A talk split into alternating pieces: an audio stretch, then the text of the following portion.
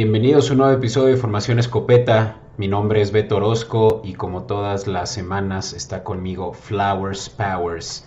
¿Qué uvas, Fran? ¿Cómo estás? Aquí poderoso viendo que en todas mis versiones del multiverso no sigue gustando la NFL, entonces con eso me quedo en paz. ¿Será que en un multiverso no nos guste? O sea, uno de. No, en mis sueños siempre me gusta la NFL, entonces está probado que si sueñas esto es lo del multiverso y ya sabes que tú, en tus sueños estás viendo tu otro yo en otro multiverso y entonces nos gusta la NFL. Tal vez no siempre, soy fan de Titanes, pero sí nos gusta la NFL, Beto. Es lo que te iba a decir. Yo el otro día estaba pensando como qué equipo es el que se asemeja más, qué equipo de la americana es el que más se asemeja a uno de la nacional, así como su hermano perdido. Y siento que en un multiverso yo le iría a los Panthers, Fran.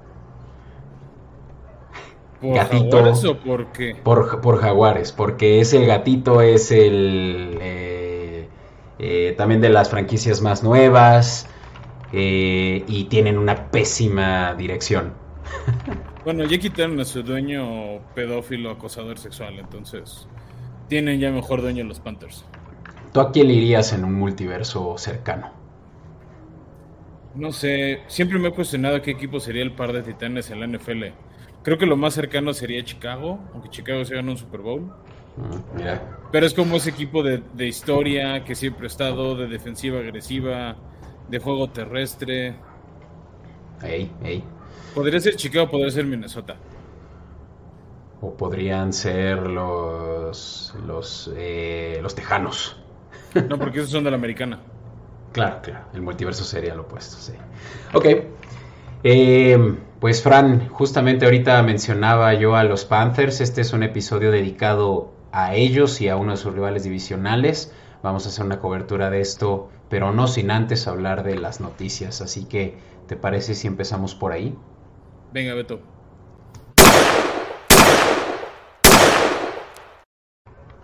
Que bueno, nada más quiero hacer, Beto, un pequeño aviso a todos los que nos escuchan o nos ven por YouTube. Este episodio lo estamos grabando antes de que suelten el calendario. Probablemente para cuando vean este episodio nos hagan el favor de estarlo escuchando, calificando con cinco estrellas, regalándonos esa, ese review en, Apple Podcast o en, en YouTube, etcétera. Este, no salió el calendario en este momento. Sí sabemos que el primer juego va a ser Bills contra Rams y que en la semana uno Russell Wilson regresa a Seattle, pero no sabemos mucho. Entonces, mejor espérenos la siguiente semana. Ya vamos a analizar bien el calendario, los juegos atractivos de cada semana, los juegos revancha, etcétera.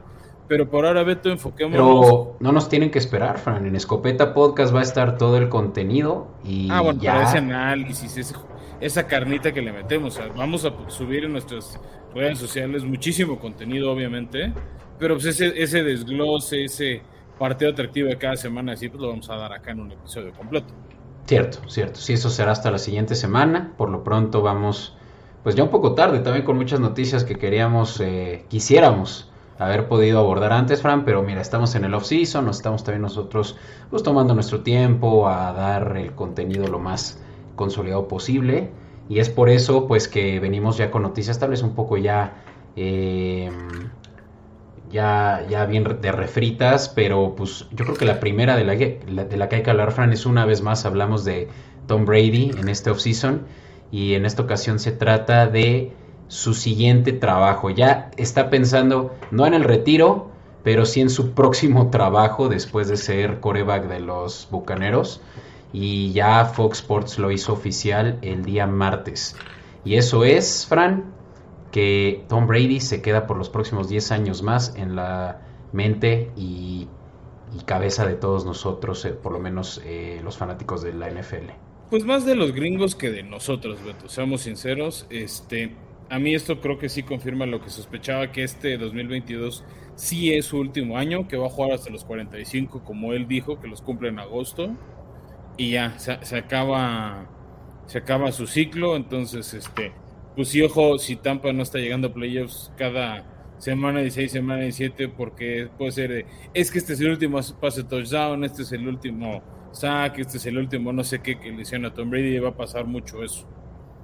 Pero sí, ya, ya confirmó que se va a Fox Sports en una calidad analista y también como parte de relaciones. Aquí en México a veces, justo en la señal de Fox Sports mexicano, los que compran el Sunday Ticket, este, puedes ver los, los previos de Fox y es donde ves a sus analistas gringos. No ves la transmisión de Fox este, Latinoamérica, ¿no? Con José Pablo Coello, este, del Valle, etcétera. Tienes que ver la señal gringa para, para apreciar a Tom Brady y otros analistas que tienen a varios exjugadores, ¿no? Este, hasta hace poquito narraba ahí Troy Aikman. que se acaba de cambiar para el Monday Night. Este, bueno, ya me confundí si es Monday Night o, en Amazon Prime para los jueves por la noche, pero bueno, por ejemplo, ahí estaba Troy Aikman, este, de hecho, eh, antes, por ejemplo, en ESPN estaba John Gruden y así, en ESPN gringos estuvieron los Manning, estaba el famoso Manning Cast, este, donde Peyton junto con su hermano Eli veían el juego y le iban comentando, tenían este, jugadores o celebridades invitados y iban comentando el partido. No, la verdad es que de repente esas cosas, igual y porque es contenido 100% en inglés, no se animan a traernos al mercado latinoamericano pensando que no lo entenderíamos o no lo apreciaríamos. Porque obviamente no hay manera de poner subtítulos en vivo. O sea, sería muy complicado, pero pues no sé, ojalá se animaran a hacerlo. Según yo, la función de SAP ya está disponible en todos los decodificadores y no. Mm. No. Ok, bueno, pero tienen pero opciones. no te ponen ese canal, o sea, por ejemplo, ese canal de ESPN con el Manningcast no estaba disponible en México.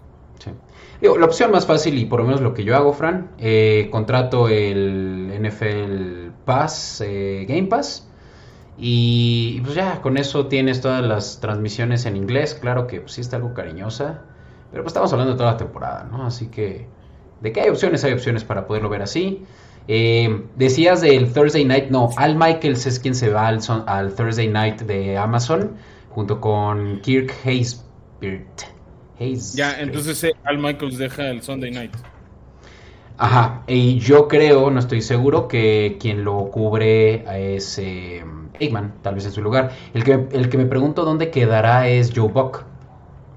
Se dice que se iba Troy Aikman con Joe Buck porque son un buen dúo.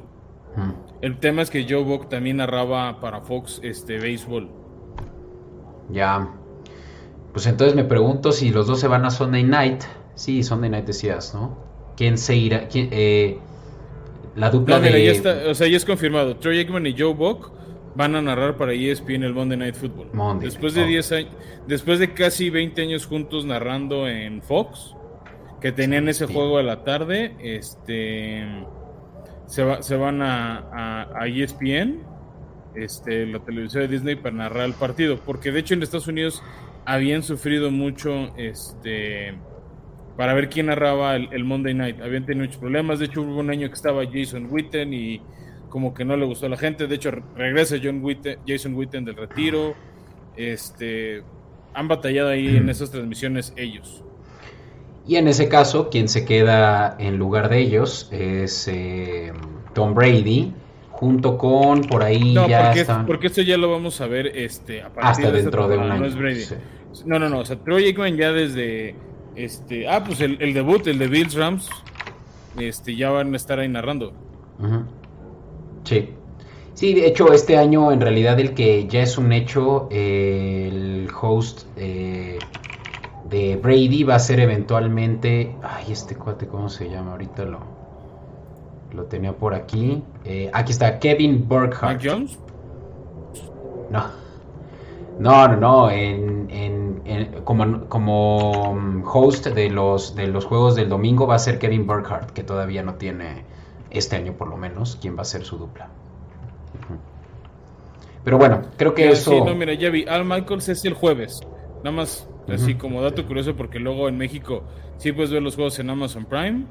Este es en CBS, si lo WhatsApp algún día o a las 3 de la tarde es la de Tony Romo y Jim Nance.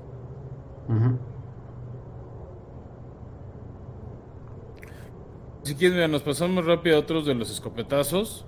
Este, se confirmó la llegada de Sonny Michel a los Miami Dolphins, después de su paso efímero con los Rams. Estuvo, pues, fue, fue para mi gusto un pilar muy importante la victoria de Pats en el Super Bowl 53 contra los Rams. Después, pues llega, ¿no? Tratar de cubrir el hueco de Cam Akers, este, lesión y regresó justo tiempo para los playoffs. Y de hecho, pues ahí pasó al olvido Sonny Michel. Y yo, este, Y me llama la atención cómo Miami, Mike McDaniel está llenándose de running backs similar a lo que a la ofensiva que, que, que entrenó en los 49ers. A ver qué estilo de juego va a ser Miami, porque pues también tienen a Tariq Hill, a Jalen Waddle, o sea, me llama la atención cómo van a hacer eso funcionar. No, y como dices, solo, solo de corredores van a ser Miles Gaskin, que ya estuvo con ellos la temporada pasada, Raheem Mostert, Chase Edmonds y Sonny Michel. O sea, ya tiene armado ese backfield. Que son tres nuevos, ¿no? También la otra cosa que es una realidad es hay muchas lesiones en la posición de corredores. Este, entonces, pues tener, o sea, y ejemplo, San Francisco el año pasado, ¿cuántas lesiones tuvo? Entonces creo que tener ahí uno que otro backup listo te pueda responder es no es mala estrategia. Sin duda. Pero bueno, Beto, si quieres con esto pasémonos a la primera cobertura, que pues ya vino, o sea, ya fue la primera oleada de la agencia libre, ya tuvimos el draft, a los que no lo han escuchado, pues, el episodio anterior fue nuestra cobertura post-draft, donde decimos cómo se cubrieron varios equipos, quiénes fueron ganadores. Y ahora ya, después de que vino el draft y eso, se puede venir, Beto, una segunda ola de agencia libre, donde este, algunos de estos jugadores que vamos a estar platicando podrían encontrar un nuevo equipo o quedarse donde estaban. Dale, maestro. In tight coverage. Y bueno, Beto, pues si quieres arranquemos con un jugador que fue muy importante en el segundo equipo en el que estuvo en el 2021 este, este, es un receptor abierto que empezó la temporada en Cleveland y acabó su temporada ganando el Super Bowl. No pudo estar en el campo en el momento, en el silbatazo de final por una lesión terrible y creo que es la razón por la que está de agencia libre. Sí, hablamos de Odell Beckham Jr., OBJ, quien empezó su carrera en los Giants, Fran, y yo creo que desde entonces no ha tenido la, eh, la calidad de juego que ha tenido con los Giants en otros equipos como los Browns. Estuvo por ahí unos tres años eh, y terminó a balazos con Baker Mayfield y fue cuando se movió la temporada pasada Rams a la mitad de la temporada, ¿no? Y que, y que todo a su favor, eh, terminando como campeón. Lástima que empezó muy bien ese juego y pintaba que podía ser incluso eh, coronado como MVP. nos pagó muy bien esa apuesta, lo escucharon primero en formación escopeta, un touchdown de Odell Beckham Jr. que pagaba más 200, algo así, el momio. Y lo hizo muy bien. Sinceramente es una... Es, Yo creo que sí tuvo momentos como en Giants en su ratito con Rams. Tuvo muy buena química con, con este... Stafford. Con Stafford. Se o sea, sobre todo le ayuda en ese momento es la lesión de Robert Woods, que los dos tienen la misma lesión, ¿no? Se, este, se lastiman el, el ligamento anterior cruzado, el famoso ACL este, y el problema es que luego hay jugadores que no regresan bien. ¿no? Entonces, yo creo que ahorita esa es la cuestión de Odell Beckham. Él dijo que regresaría a Rams gratis. Creo que el tema con los Rams no es tanto el salario, tiene casi 30 años. Este, para los que no estén viendo en YouTube nuestra la infografía, Beto, eh, para mí el tema, la duda que tienen muchos es si podrá o no jugar, porque hay otros jugadores talentosos. De hecho, ya tocaremos a este otro receptor abierto que lo malo es que ya que una vez los empieza a plagar el bicho de las lesiones, difícilmente regresan a ese plan tan estelar que, les conocíamos. Sí, o sea, Odell Beckham Jr. ya no va a volver a tener una eh, campaña de 100, de mil yardas, seguramente. Y ahorita más bien te va a funcionar como ese, eh, ese profundo similar a como lo hacía ya de Sean Watson en sus últimos años productivos. Eh, ¿De Sean Watson? perdón, de Sean Jackson de Sean Jackson. Eh, sí, ya sabes, en Raiders todavía estaba haciendo las cosas, más o menos, incluso en Rams. Eh, podría decirse que de hecho fue el suplente de, Sean Jackson, eh, Beckham, porque justamente juega ese deep thread en el slot. Y como lo dice aquí la infografía, Fran, es un jugador que te va a ofrecer unas 12 yardas por recepción, 3.6 yardas por, por recepción, perdón, después, del, después del, de la recepción eh, la que le llaman Yards After Catch. 3.6. Eh, eh, ya no es el de antes cuando Del Beckham agarraba esos pases en el sideline, ya sabes, aquí como, como con manos de, manos de, pegamento, ¿no? Pero pues obviamente que está muy barato lo que decías, jugaría casi gratis y para cualquier equipo, Fran, o sea, se proyecta que él vaya a costar aproximadamente 5 millones por año.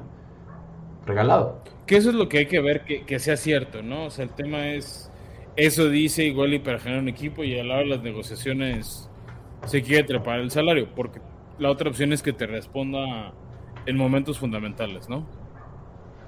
Sí.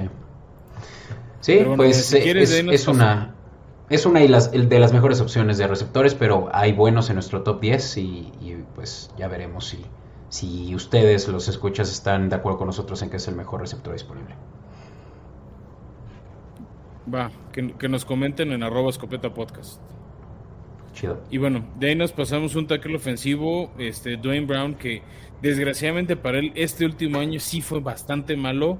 Para su estándar va a llegar a la temporada 37 años. El problema es que un, un tackle ofensivo en tu línea tan grande creo que puede ser muy caro. O sea, creo que va a entrar en un rol más de rotación, como en caso de una lesión o para ciertos paquetes de jugadas, porque ya no le da como antes. O sea, vamos, sigue teniendo un físico impresionante. Este, pero ya no es este. O sea, a sus casi tío, a sus 37 años para la temporada, ya no sé cómo puedes confiar en el dinero así cuando estás agarrando en el draft jugadores de 21, 22, 23 años que no tienen su callo, pero sí tienen este ese talento. O, tienen ese potencial.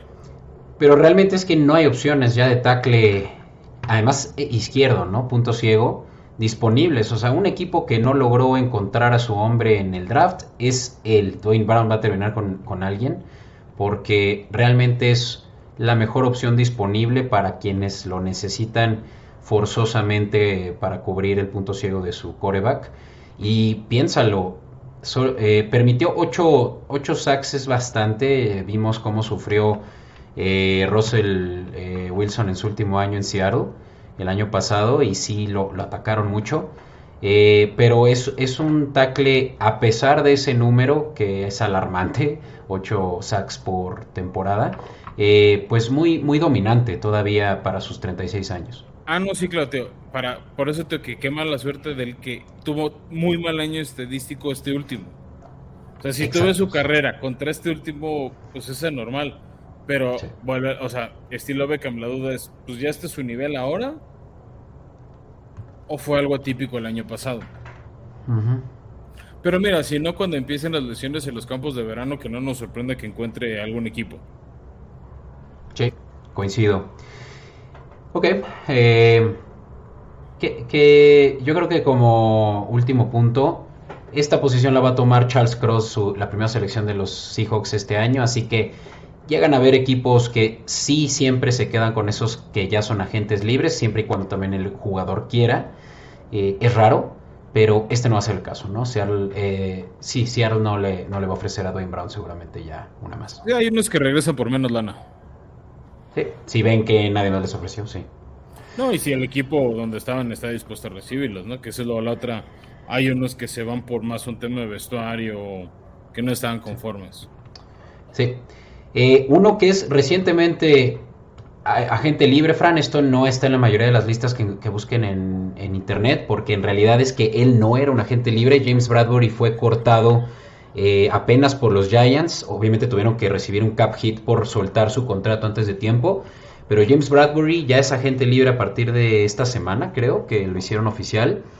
Y, es uno de los mejores corners también que vas a encontrar disponibles ahorita sin equipo. Eh, creo que el mejorcito, o sea, en tema de esquineros, creo que sí es el mejor en agencia libre. Este, sorprendido que de todos modos sí se ahorraron como 10 millones en tope salarial los Giants. Sí. Entonces, este.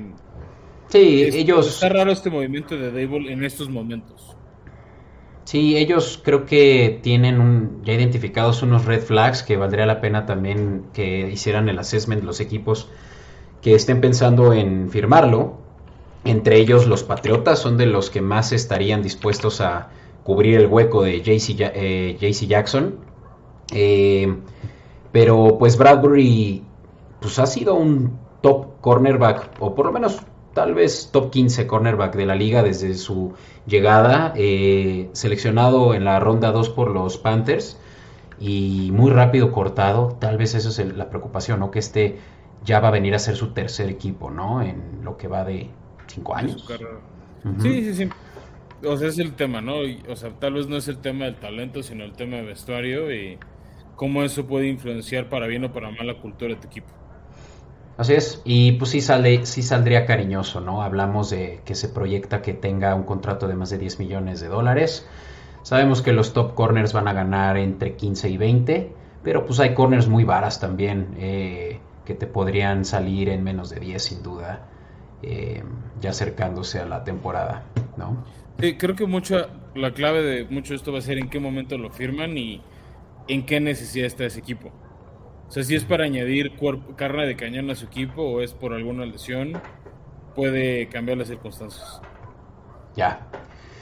Franny, pues el siguiente es un gallo, ex gallo tuyo, eh, y yo ahorita haciendo la infografía de este, la verdad es que me sorprendió yo creo que por primera vez, porque yo había sido un renuente, estaba muy en contra de, lo que J. Avon Clowney daba a los equipos a los que, en los que ha estado empezando por toda la gira que ha tenido por Estados Unidos entre que estuvo con los Titanes, con los Browns, antes también estuvo con los Seahawks eh, y, los equipos no lo han retenido por lo proclive que es a, a, lesionarse, ¿no? Pero como decía, es la primera vez que me sorprenden sus números. El año pasado tuvo un gran desempeño. Sobre todo lo que más me sorprendió fue que tuvo 11 sacks en, la, en el 2021. Más bien, como que empezó a regresar el año pasado a su nivel. Porque empezó cañón su, carrera en Houston, pues fue el primer pick de ellos. Este, Salido de Carolina del Sur, sí. Sí, no, pero, pero súper buenos años con los Tejanos. Empiezan las lesiones, empieza el declive. Se va a Seattle donde nada más no hizo nada. Nada llegó a Titanes donde tampoco hizo nada, de hecho ni siquiera acabó la temporada, entre lesiones, entre problemas, no figuró, no pintó. Creo que lo hablábamos la, el off-season pasado, creo que tuvo menos de un sack, tuvo .5 sacks. Sí, por eso es fraude, o sea, fiascazo.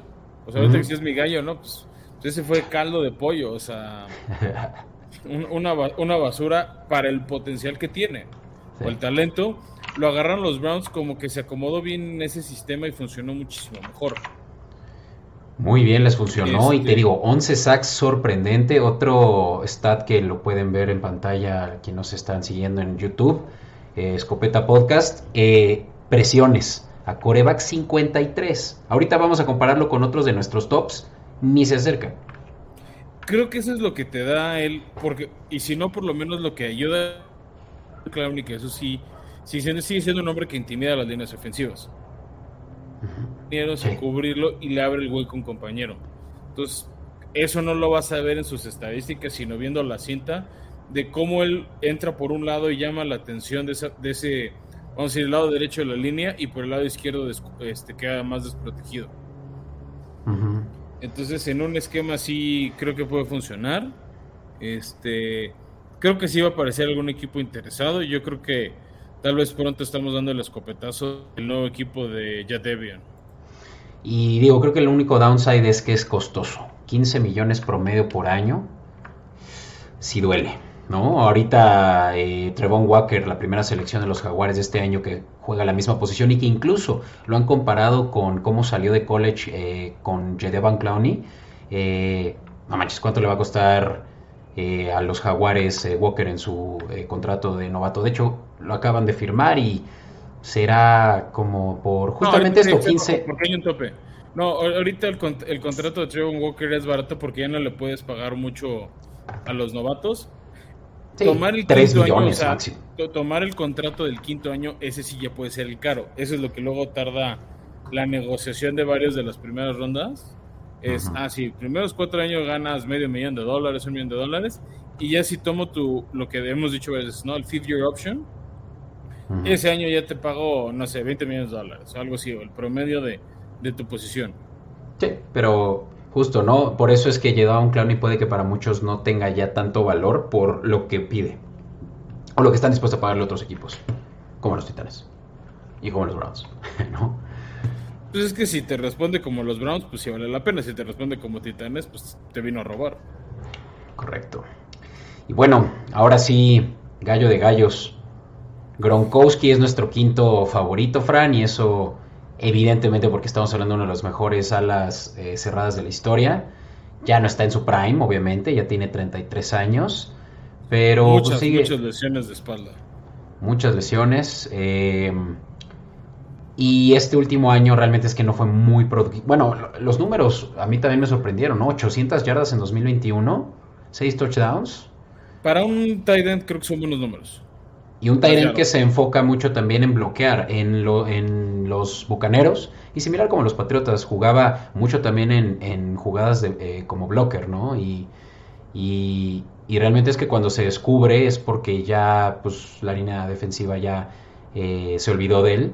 Y la mejor química que puede, que puede haber, yo creo que coreback eh, Tyrant en la historia, pues con Brady. Lo que me asegura casi que, Tom- que Ron- Rob Gronkowski va a regresar a los Titanes, obviamente por... A los Tampa Bay Buccaneers. Ojalá caían los Titanes. Perdón, sí, con lo los recibiríamos Bucaneros. con los brazos abiertos. Mike Bravel lo recibiría los, los abiertos. Es más, creo que el último año de Bravel fue el primer año de, de Gronk. Entonces tal vez sí fueron excompañeros. No estoy 100% seguro. Sí, lo más lo que todo el mundo prevemos es que regrese con Tampa. Eso sí, eh, ya escuché por ahí, no sé si fue troleada, que ya pidió Gronkowski que regresa solo si traen a Julian Edelman del retiro. No sé si Julian Edelman quiera volver. No mames, claro que quiere volver, güey. Es como el yo meme vi- de Calamardo viendo a Patricio y a Bob Esponja jugando desde dentro de su casa, los está viendo en la ventana. Así- ese esa publicación yo la vi en el, en el April Fools, que es el equivalente al Día de los Inocentes. No, esto fue después. Eh, Gronkowski y Edelman se vieron, no me acuerdo en qué evento hubo, y estuvieron juntos, eh, y salió esta noticia a raíz de eso. Que pues entre broma y broma, seguro Gronkowski le dijo, te traigo, te saco el retiro, y, y así como lo hizo Brady en su momento, pero pues, eh, quién sabe. Edelman en Bucaneros, escúchalo bien, y, y lo estoy diciendo aquí en cámaras, me compro le- el jersey de Edelman de los Bucaneros, ¿eh? Pero Ya. le estaría robando su lugar a este a Scotty Miller. Sí. O a Russell Cage. Sí, Bucaneros no necesita más receptores. Sé que no va a pasar. Pero bueno, enfocándonos en Gronkowski, seguro va a tener equipo el siguiente año, a menos de que no quiera. quiera volver, es lo que te decía. O sea, aquí el tema, a diferencia de tus jugadores, es que sí quiera volver a jugar Gronkowski. Ya Sí. ves que temporalmente se. Bueno, sí se retiró, estuvo fuera un año y porque Brady se fue a Tampa, se animó a ir para allá. Correcto. Entonces, aquí la gran duda es que él quiera y que físicamente sienta que puede aguantar buena parte de la temporada, porque esa es la otra realidad. No te va a aguantar el año entero. O sea, no te va a jugar los 17 partidos. Eh, no, no es. Sí, no, no es reliable y, y eso pues a cualquier equipo le puede afectar porque pues los Tyrants no llueven, ¿no? No, o sea, como que tienes que aceptar o abrazar esa posibilidad seriamente. Ya. Pues next, Fran, y este es el cuatacho de OBJ. Jarvis Landry, que fueron compañeros con la universidad, por eso son, como dices, Beto Cuatachos. Fue parte de las razones por las que OBJ en su momento, después de Giants, aceptó ir a Browns. Este. creo, creo que es un buen este, receptor abierto. A mí, lo personal, me gustaría que, porque suenan en los círculos de Twitter de Titanes, que lo quieren tentar este, para que se venga como opción. Entonces, a mí lo personal me gustaría mucho. En temas de lesiones, me, me interesa más él que, que OBJ, porque OBJ ha estado muy propenso a lesiones. Jarvis Landry no. Casi no ha perdido ningún partido. No tiene el talento y la explosividad de OBJ. ¿no? O sea, es como el, el contrapeso que quieres. Pero si Ujú. quieres un receptor más duradero, consistente, creo que Jarvis Landry es una gran, gran opción. Este, creo que él va a aceptar que no le van a pagar la fortuna de un Terry Hill, de AJ Brown, etcétera, etcétera. Es que el pedo es ese. Sí, no lo está aceptando. Él dice que quiere 20 millones por año. Se va a quedar sin jugar. Nadie le va a ofrecer eso. O sea, eso le dan Es a una no Cooper, tan bueno. a un Tyreek Hill. Ujú. O sea, es bueno, pero no es tan bueno. Te Sí, digo, no. tus jaguares se echaron a perder el mercado. Sí, eso le ofrecieron a Christian Kirk, pero hey, obviamente no se compara con... con Es que ese es el punto. Christian Kirk no vale eso y le dieron eso. Entonces ya todos dicen, si Christian Kirk es una papa, es una nalga, le dieron eso, pues ¿por qué me van a dar menos? No es una nalga, güey, tampoco. Pero no es un jugador de 18 millones al año. Pero es un jovencito de 25 años, eh, no de Pero 20 no es un casi jugador de 30 diez- como Landry. Pero no es un jugador de 18 millones de dólares al año. No, no, no. Así como Landry no es de 20 y ni de 15. Yo por eso aquí le puse 10. Casi, casi que yo le dije a Landry, te ofrezco 10, güey. Y eso es lo que le van a ofrecer los equipos, seguramente. Eh, Máximo. 12, 13. Puede. Eh, con muchos bonos. Hay equipos que se las pueden arreglar con tal de que sí flaquee. Pero Jarvis Landry, si, si comparamos la productividad de Beckham contra Landry, yo la verdad sí me voy por Beckham con todo y que puede ser más eh, propenso a lesiones. Landry ya no está en su prime, ya no lo vemos así desde, yo creo que los últimos años que estuvo en Miami, ni siquiera sentí que tuviera tanta productividad en los Browns. Obviamente, sí la factor... Sí. Sí, sí, lo tuvo en Fantasy. Era una belleza tener a Jarvis Landry. Mm, bueno, tal vez Es que tuvo con muy buena química con, Mayfield. con Baker Mayfield. Entonces era su, su, su go-to guy, sobre todo en zona roja. Sí. Y ese fue parte de las discusiones que tuvo con Odell Beckham, que quería... Que acuérdate que Odell Beckham es un yo-yo. Entonces era yo, yo, yo, el balón, yo, el balón, yo. Entonces, este... Ya, eh, ahí era el conflicto. vale, pues mira, ya al final vamos a hablar de el que yo creo que es la mejor opción para cualquier equipo que está dispuesto a recibir drama. Pero mira, tanto eh, OBJ como Landry, como los siguientes de los que vamos a hablar, receptores disponibles, todos traen drama. Y ese es un problema, ¿no? De acuerdo en eso. Va, Pero si quieres vámonos al 7. Akim Hicks es nuestro séptimo jugador favorito del, del Free Agency. Fran, para quien no lo tiene muy presente, Akim Hicks es o era tackle defensivo de los Chicago Bears por una larga racha. Eh, Prácticamente toda su carrera. Es este que de pronto hacían unos close-ups a su cara y parecía maniático. Así veía la línea ofensiva y hasta como que se lamía los labios, así como que eh, estaba, estaba loco, está loco el güey. No, y, Y- del lado de Khalil Mack en Chicago era un frente defensivo muy bueno. O sea, Sí. piénsenlo que él era como Malcolm Floyd de los Rams y Aaron. Donald era Khalil Mack, ¿no? O sea, el reflector de la ofensiva no era Hicks, pero era tan bueno y tan disruptor que si él no lograba la captura o, bloquear el pase, este, era uno de sus compañeros, pero es una figura muy dominante. El tema tal vez o el mayor riesgo ahorita con él es el tema de su edad, o sea, tiene 32 años. Entonces, probablemente ya no es un jugador que te aguante titular y te aguante el 90% de los snaps defensivos. Pero en jugadas importantes creo que puede brillar. En momentos del partido te puede ayudar a inclinar la balanza a favor de tu equipo. Entonces yo creo que va a encontrar acomodo. Y Sí. en una de esas, equipos que bate ya Devon Clowney se podrían interesar en, en Akim Hicks. Pues sí, es que también es una posición que es difícil de cubrir. La del liniero defensivo son muy grandes, son muy toscos y normalmente no, no son tan ágiles y es justamente lo que necesitas aquí. Eh, no tiene los mejores números aquí en Hicks, eh, 17 tacleas, eh, tacleadas en 2021, 5 sacks, muy bueno para un liniero central. Eh, recordemos que él es el que pues se le avientan de pronto el centro y el guardia ya está con él y pues ni cómo hacerle más que detener la corrida, ¿no? Que Eh, para eso es muy bueno. que para eso es muy bueno. Correctamente, Ron Stops tuvo 17, una por juego, buenísimo. Eh, y seguramente por eso es que se va a poder co- cobrar lo que se espera, que aquí pusimos 8.5 millones por año. Sí, te- o sea, por eso te lo veo más ya como un jugador situacional. O sea, ya, ya no es ese, ese liniero defensivo de todo el partido, de tu caballito de batalla.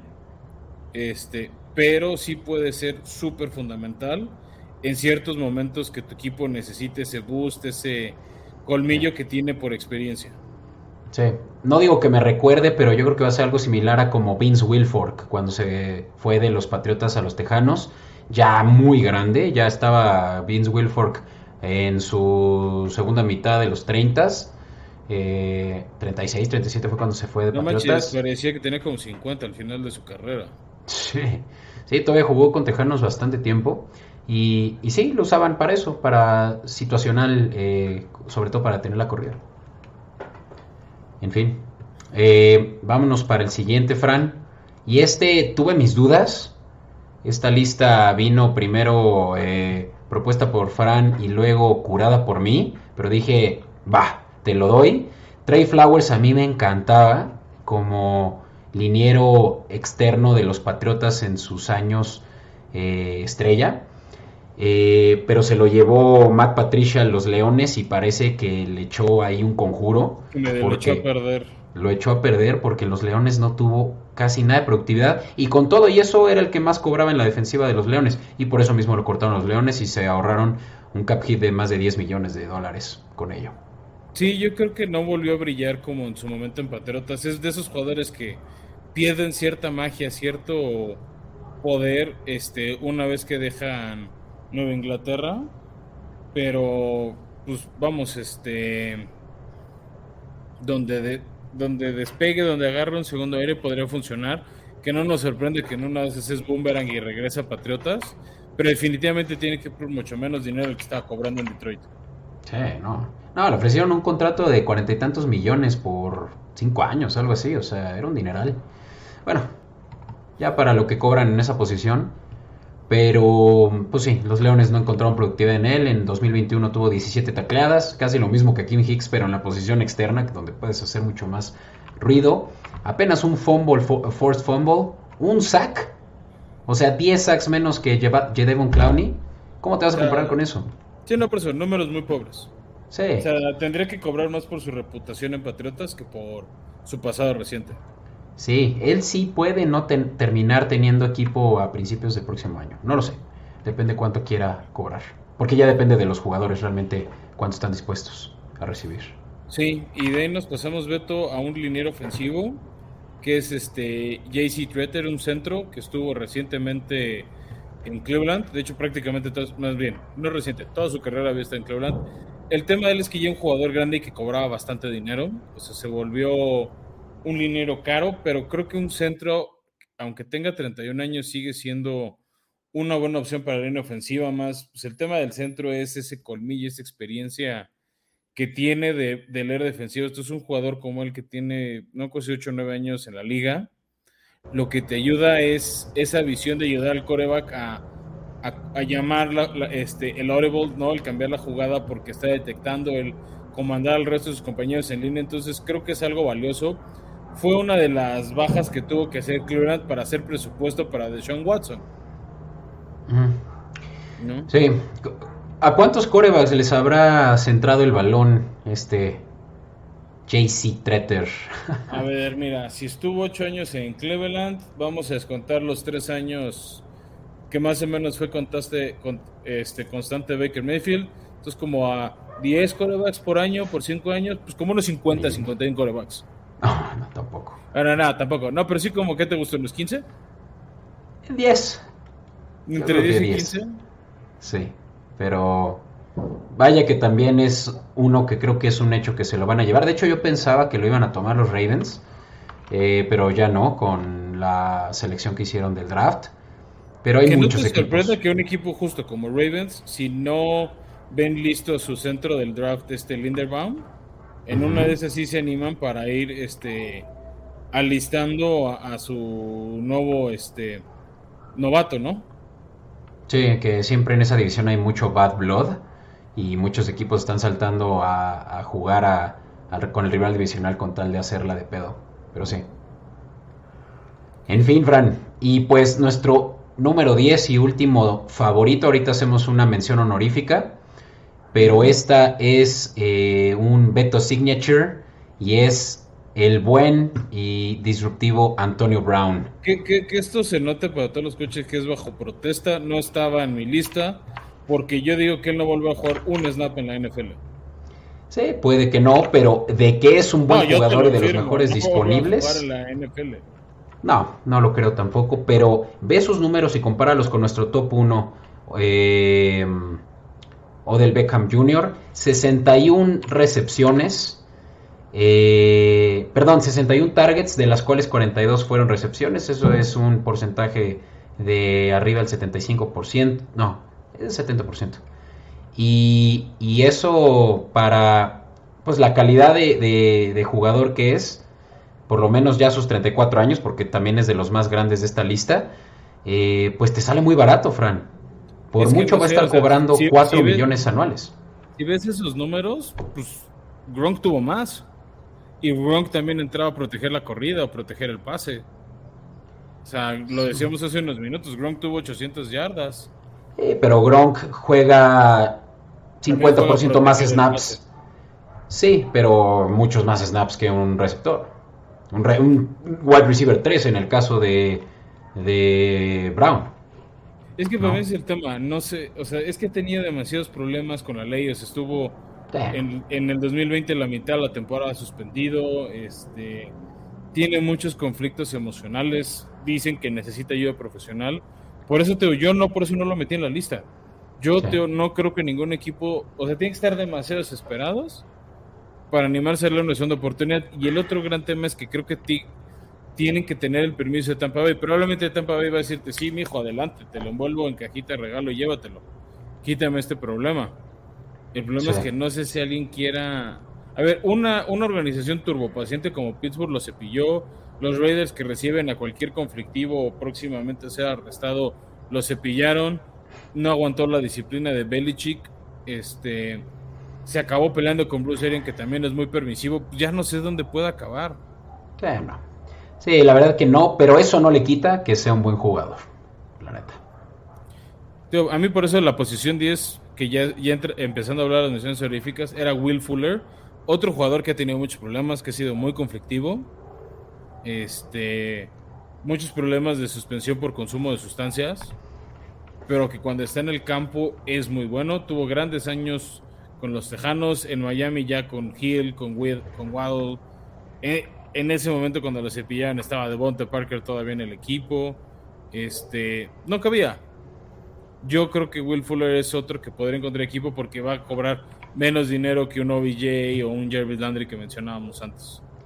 El pedo de Will Fuller, y esto es real, eh, no, no se puede mantener sano, Fran. Creo que no ha tenido una sola temporada que la termine. Sí, ese es el toda su carrera. E-, ese es el gran pero de él. Es el gran pedo de él. y, y, eso que fue una primera selección en el 2016. O sea, ya, ya tiene también sus años, 28 años.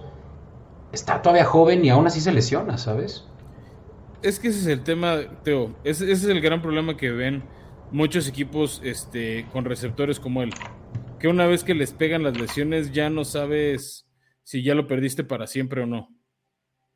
¿No? Este, y ahí, mira, si quieres me voy brincando con, con la lista honorable y que, tenemos preparada. Este, no lo voy a decir en el orden que la tenemos en la escaleta, Beto, pero para seguir esta conversión, pues está Julio Jones que tuvo un mal año en Titanes en general, no pudo jugar ni siquiera la mitad de los partidos, muy propenso a lesiones. De hecho, solo tuvo un touchdown y lo tuvo en la semana 18, en el partido 17. Este, sí tuvo recepciones muy importantes en momentos buenos, no voy a decirte tampoco que no, o sea, que no hizo nada, pero ya no fue lo que fue en Atlanta, ya venía de varias lesiones, por eso creo que Atlanta estuvo dispuesto a hacer ese trade de picks de segunda ronda, este, y que Titanes absorbiera su salario porque ya venía en un declive. No sé cuánto le dura este declive. O sea, pues si nos vamos a las, opciones de, receptores que tenemos, está similar a Antonio Brown. Si está jugando, te puede ser muy efectivo, pero ya como un receptor número 3 para momentos situacionales, porque ya, ya no es duradero. Creo que, por ejemplo, Will Fuller tiene más chances de encontrar equipo. Este. Como, como sí puede hacerlo Julio Jones. Este, otros jugadores interesantes, Beto, está Eric Fisher, el tackle ofensivo que fuera de primera ronda en 2013, campeón del Super Bowl con los, con los Chiefs, estuvo en los Colts, lo cepillaron y creo que podría encontrar equipo si alguien está dispuesto a pagarlo. Sí, sí, en realidad es que también ese sería un reach para muchos si, si ya lo ven como una necesidad ya imperante a principios de la temporada, Fran. Uno que me gusta mucho, y siempre lo he dicho, Justin Houston, que, que, también ya es un veteranazo y está ahorita saliendo de los Ravens después de haber jugado en Kansas City, en los Colts. Hablamos de ser eh, pues realmente uno de los mejores edge rushers, por lo menos en los primeros años de su carrera. Y Justin Houston tiene 33 años apenas, se ve de 50, güey. Pero Justin Houston también yo creo que es una mención honorífica. hay gente que el tiempo no los acaricia. No, al menos si estás jugando un deporte de contacto, güey. sí, otro jugador, este, pues bastante grande, Beto, que creo que podría encontrar equipos si funciona. Que a mí me fascina, creo que es bastante sucio, pero me gusta su agresividad. Es Andum, este, Andamu Kongsu, que estuvo recientemente en Tampa, después de varios años en Detroit. Llegó a Tampa, se comportó mejor, ¿no? De, de ese pasado oscurón, este de jugador sucio en general con los Bucks respondió bien, fue parte fundamental de ese Super Bowl 55, este y tuvo en general buen año el año pasado. El problema es que pues, tiene 35 años. Ya es ejemplo lo que es ese de Wilford, ¿no? Un jugador situacional y para algunos momentos. Sí, sí, de acuerdo. Eh, pues, Fran, bueno, eh, la neta es que también ha sido mi gallo por tantos años que no me quiero ir sin antes también hacer una mención honorífica de Dante Hightower. Linebacker, 10 años o más en Patriotas y pues ya, ahora sí ya viene el downfall de su carrera. No jugó la temporada pasada por COVID, no es cierto, la antepasada. La pasada, la verdad es que ya ni pintó. Ahorita puedo ver también sus números, pero pues ya es un, ya es un linebacker que te va a servir también nada más para tal vez cubrir un hueco. Eh, o rotación. O, rotas, rotarlo. Em, y, que, y que sea también un, eh, realmente un líder en el locker room, ¿no? Creo que eso te puede ofrecer Donta. También a sus 33, pues eh, ya no cobra como cobraba. Ahorita te costará por mucho unos 7 millones anuales, nada mal. Y, y sí, mira, justo estoy viendo aquí fue de los peores rankeados como linebackers en el 2021. En PFF lo tiene número 57 de 87. O sea. Sí, muy abajo. Nada bien. Eh, yo creo que incluso no jugó todos los juegos. Debido a pues, que a su, a su regreso no venía al 100. Y, mira. No, él es de esos que sí les pegó mucho tomarse ese año libre de. Sí. Este. por el tema del COVID, ¿no? O sea, se respeta la decisión pero sí perdió mucho ritmo y para la exigencia de Patriotas, pues no, no estuvo, no estuvo a las necesidades. Este, y mira, Beto, ya nada más para cerrar, eh, avisar que una disculpa, los hicimos un teaser de Carolina y Atlanta, pero más bien eso es el siguiente episodio. Si nos da la vida con el calendario, igual empezamos a campechanear calendario con, con la NFC Sur, con estos equipos que están en reconstrucción. Pero me voy a mencionar otros agentes libres que están ahí medio interesantes. Eh, uno es Anthony Barr, este linebacker externo que estuvo en Minnesota recientemente. Eh, está Sheldon Richardson, tackle defensivo también de Vikingos, que pues, con la de Mike Zimmer creo que limpian el año junto con Sheldon Richardson, ¿no? Los tres este, ahí tackles de, esa parte del pass rush que tenía Minnesota y se van. Este, otro que me llama la atención que va a estar por ahí libre es Larry Ogunjobi, este tackle defensivo que estaba en Browns fue otro de los cepillados por hacer tema de presupuesto.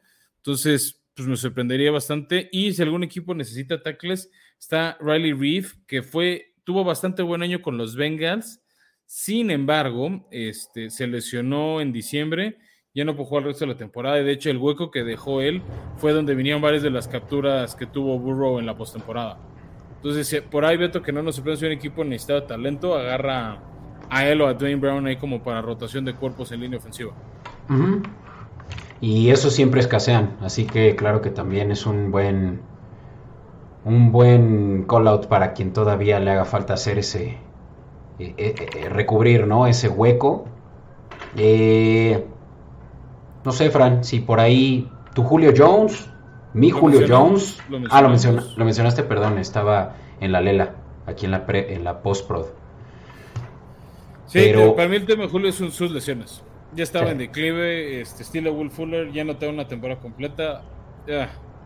Pero bueno, Beto, mm. esos son como los top 20 nombres más o menos de, agencia libre. Este, puede ser que escuchen otra vez estos nombres en la sección de escopetazos. No, de hecho, por ejemplo, uno que ya no está era Melvin Ingram. eh, que al final sí se queda con Kansas City, equipo en el que acabó el año. Entonces, pues pasa eso, ¿no? y le ofrecieron una buena lana, como lo doble de lo que ganó el año pasado. Yo creo que estaban viendo a ver si este qué pasaba con Tyron Matthew para ver cómo le, qué le podían ofrecer. Sí, sí, le ofrecieron 10 millones, así que nada mal para como salió mal pagado de Pittsburgh realmente. Sí, sí, creo, creo que cobró lo que él vale. Este, pero sí que no nos sorprenda, ¿no? Ahorita ya que empiezan a hacer los campos de entrenamiento con los novatos, con los agentes, con los, los no drafteados, agentes libres no drafteados, y se empiezan a llenar los rosters de equipos, que por ahí se abre un hueco para estos jugadores que ya está talento probado y conocido. Ya. O vienen las lesiones y pues hay que cubrir a la, a la voz de ya con talento. Listo, Fran. Pues creo que con eso ya hacemos nuestra cobertura que aquí, viendo los tiempos, pues ya se, tuvieron que acotar a únicamente hacer la de Free Agency. Creo que muy justo dedicarle solo 50 minutos a esto y con eso nos vamos. Eh, no me quiero ir, Fran, sin antes hacer un eh, shout out a nuestros amigos de la jaula MMA. Eh, ya lo habíamos platicado en nuestro episodio en vivo, pero pues si les gusta lo que nosotros hacemos, y estas recomendaciones de apuesta principalmente eh, les, parecen atractivas. También nuestros amigos de lajaula.mma en, en Instagram les van a dar este mismo eh, un, feeling similar también de del deporte de este de la UFC. bueno, de la liga de la, UFC. La MMA, ¿no? Las artes marciales mixtas. Y además, Beto, creo que te vale la pena empezar a conocerlos porque se viene la pelea del título superligero. Este, no me acuerdo si es ligero o superligero pero bueno, eh, también así como nosotros en temporada regular damos buenas recomendaciones de apuesta. Entonces ahorita que no hay apuestas de NFL, eh, pues igual para ir armando su vaquita para pagar las entradas de sus distintos fantasies, este, para sus quinielas de la NFL ir armando ese presupuesto y que no, no duela este, e, entrar e, en agosto, septiembre, empezar a entrar a tantas ligas. Sin duda. De hecho, este fin de semana una, hubieron unas buenas peleas y ahí nuestros amigos de la jaula nos dieron recomendaciones. Yo sí le metí una lanita y también salí ganón. Eh, así que claro, escúchenlos. Ellos, eh, pues realmente es que también están haciendo buen contenido y, tienen un buen feeling de, qué hay alrededor de ese deporte. Y ya lo saben, lajaula.mma en Instagram. Eh, en fin, Fran, pues más que agradecer y nos vamos a estar escuchando la próxima semana para esa cobertura que les estamos debiendo y para hablar del calendario que ya sale hoy en la noche. Así es, Beto. Vámonos y nos vemos en el próximo episodio. Y entonces, Baigón. Bye.